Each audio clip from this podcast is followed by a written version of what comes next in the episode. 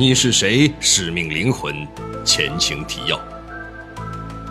陈刚终于如愿以偿地得到了那个文物，在回到医院输液之后，陈刚便迫不及待地拿出那件文物，想要先睹为快。可不曾想，在他接触文物的瞬间，却被电了一下。可这种触电的感觉，在陈刚第二次接触球体的时候，却并没有出现。回到家中。陈刚清理并把玩了一会儿那件让自己朝思暮想的文物，便去吃晚饭。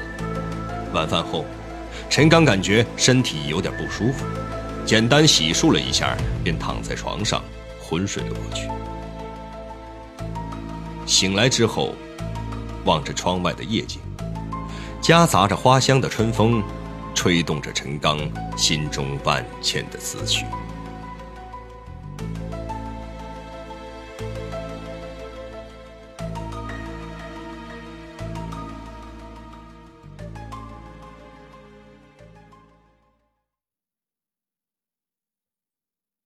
第一章，七，神奇的文物，下集。当陈刚路过卧室门的时候，一幕神奇的画面使他惊呆了。一道绚丽的蓝色光芒从身后照进卧室，他扭头看向客厅，寻找发出光源的地方。客厅中被蓝色的光芒笼罩着，那种美丽的蓝光是他一生没有见到过。这种光有点像节日燃放的烟花中的那种蓝色，但要比那种颜色美丽的多，也纯净的多。那种蓝色的光芒使人无比安静和愉悦，他仿佛被融化到这光芒中。他足足呆立在那儿有三十秒的时间。陈刚缓过神之后，慢慢的、轻轻的向客厅中走去。他很怕这种光芒由于他的打扰而消失。在这种蓝色光芒的照耀下，一切物体都变成了透明的。屋子里仿佛到处飘荡着、充满着蓝色的光粒子。陈刚曾经是一名大学物理老师，他对光的波动说和粒子说并不陌生，但此刻他亲眼目睹，还是使他大为惊讶。他半张着嘴，缓缓地向那个发出这种光的地方走了过去。陈刚已经猜到了，是什么东西发出的这种光。正如他所料，发出这种绚丽蓝光的东西，正是他晚饭前放在客厅架子上刚买到手不久的文物。这光，正是那个平时看起来黑乎乎的底座向外发出的，但看起来并不刺眼，底座看上去变得完全透明。好像有清澈透明的液体在里面流动。这时候，底座上面那块石头也变得通体晶莹剔透，就像水晶球一样，里面点缀着无数的像星星一样的斑点这椭圆形球状体里面的黄色斑点好像还在自身旋转。陈刚换了一个角度看这个椭圆形球体，另一幕让他惊奇的画面出现了。他把几个星星连在一起看。出现了一只低着头的熊，这就是在书中告诉我们的大雄宝座吗？陈刚在脑子里努力回忆在中学时学习的天文学知识。大雄宝座就是人类站在地球上观测到的，这就是说，我站着的这点，正是地球的角度。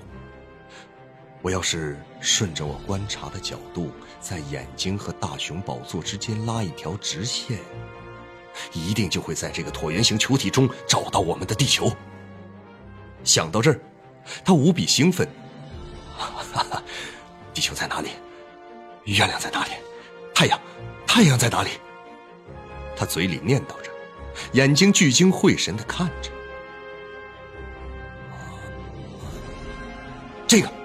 这个就是地球，他激动的脱口而出。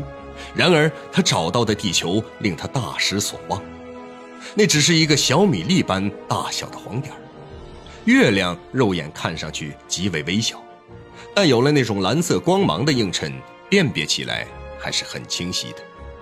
如果将月亮比作小米粒儿，太阳的大小犹如大米粒儿般。不过颜色却是暗红色的，比它周围的其他黄色斑点要明亮许多。这类的斑点在椭圆形球体里还有许多。这就是说，像我们知道的太阳一样，本身会发出光和热的星体还有很多呀。这是太阳系，这是火星，这是土星。这个叫什么名字呢？这里密密麻麻的黄点儿就是我们神话故事里讲的天河吗？这是牛郎星，这是织女星，更大范围一点的是银河系。那是更大区域的，就是河外星系了吗？哦天哪，这些小黄点正在整体互动呢。并且自身还在自转。陈刚此刻无法控制自己的情绪，大叫着。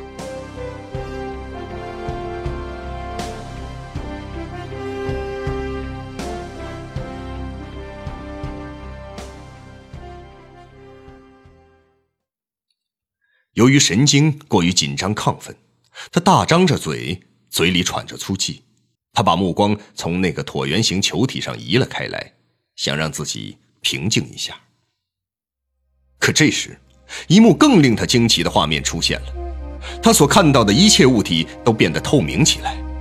他看到了墙壁中的水泥分子紧密地排列着，墙壁里、电线里、导线中的电流，他看到电子在铝制导线中波浪形地传导着，一切都是透明的，一切。都可以看到。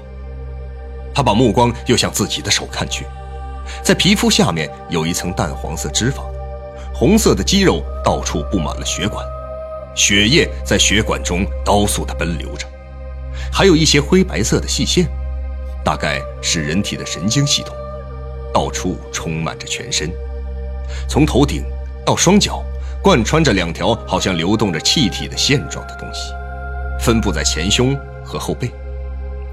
这会不会就是传说中的经络呢？这两条线汇聚到阴部后，交叉着向两条腿延伸下去。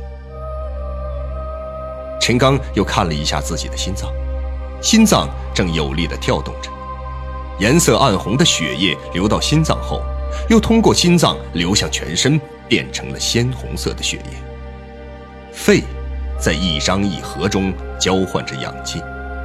大量废弃的气体顺着鼻子和嘴排出了体外。更不可思议的是，他竟然可以看到自己的大脑是如何工作的。在大脑的左脑和右脑，都有一些正在活跃跳动的脑细胞。可并不是全部脑细胞都在激烈的跳动，好像大脑的中央部分的颜色要暗一点。这个部分发出像脉冲一样的电流到左脑和右脑之中。这时候，一股微弱的、像是电流的东西在大脑中通过神经迅速传导到他的左手中指，中指下意识地抖动了一下。陈刚现在想让他刚才抖动的左手中指再动一下。这时，一股比刚才强得多的电流向他的左手中指传来，中指按照他的想法动了几下，流经电流的神经好似被拨动的琴弦一样。轻微震动着，人体真是太神奇了。陈刚突然间想起了自己的肝部肿瘤，把眼睛转向了肝脏。肝脏也在有节律地跳动，血液通过肝脏和脾脏后也有一些变化。他继续往下看，仔细的一点一点地看着自己的肝脏，在三个肝叶上。其中最大的肝叶下半部分的中间部位，有一个鸡蛋黄般大小的暗色物质，这个东西在向周围延伸着放射状的细线。它的不远处好像还有一块暗色的物质正在形成，它与肝细胞没有明显的界限。陈刚看到，好多更微小的类似细胞一样的东西，正被肝部上的那个暗色组织吸引过去。看来，这就是刘教授说的肿瘤，也就是我们常说的癌。肝部的整体轮廓并不像其他脏器那样表面光滑，外表很粗糙。肝部表面粗糙、萎缩。陈刚想起自己看到影像诊断上这句话，结合看到的肝部实物，心中想，这应该就是医学上说的肝硬化吧。就在他还要更仔细的看下去的时候，他发现所观察的肝脏正在变得越来越不透明了。他把视线转向了摆在电脑旁架子上那个发光的物体上，只见那个东西正在变得越来越暗。大约十多秒钟之后，那个东西恢复到先前的样子。客厅里又变得漆黑一片，除了客厅拐角处洗手间的小夜灯投到黑暗客厅中的。一丝光亮。陈刚在黑暗中坐到椅子上，调整了一会儿呼吸，稳定了一下情绪，渐渐的看清了周围的景物。他在想，刚才看到的是不是幻觉？自己是不是晚饭吃了太多的红烧肉，引起了肝昏迷？想到这儿，他狠狠掐了一把大腿。很疼，看来这是真实的。虽然陈刚确定刚刚看到的景象不是自己的幻觉，不过还有一个奇怪的现象，他自己无法解释：人在三维世界中是无法看到自己脑部的图像的，人自己也不会看到自己大脑内部犹如被解剖了一样是如何运作的，除非，除非是通过。四维空间？难道在刚才我进入了四维空间状态，并且这个空间还是自己的身体？作为曾经当过大学物理老师的陈刚来说，他对四维空间的概念并不陌生。不过，这种空间人类是无法通过肉眼看到的，只能通过抽象的思维来理解。我们日常所熟悉的都是三维空间，简单说就是长、宽、高。四维空间可以理解为没有封闭和开放的概念，可以从一个物体的里面观察到这个物体的外面，这样也就不存在里和外之分了。坐在黑暗中的陈刚将自己如何来到客厅的过程详细的回忆了一遍。确定了自己眼睛见到的景象绝对不是梦境后，他又想到一个验证自己所见真实的办法。听人家说，人要是做梦，照一下镜子就会知道；要是镜子里有自己，就不是做梦。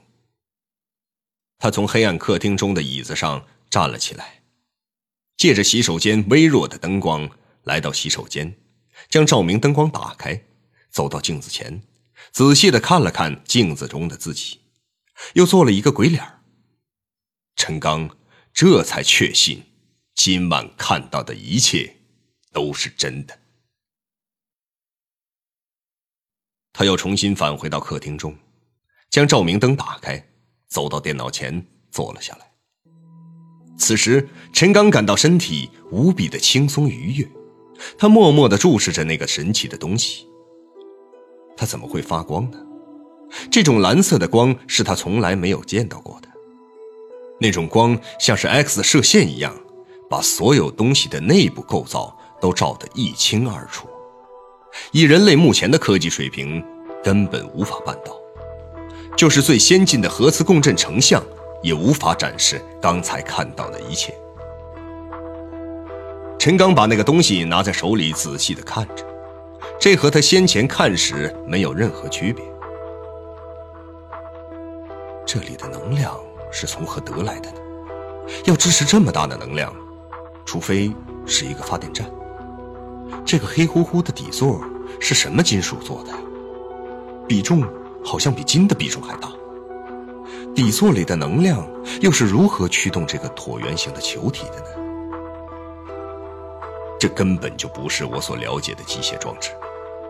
这可能是超出我理解的一件东西。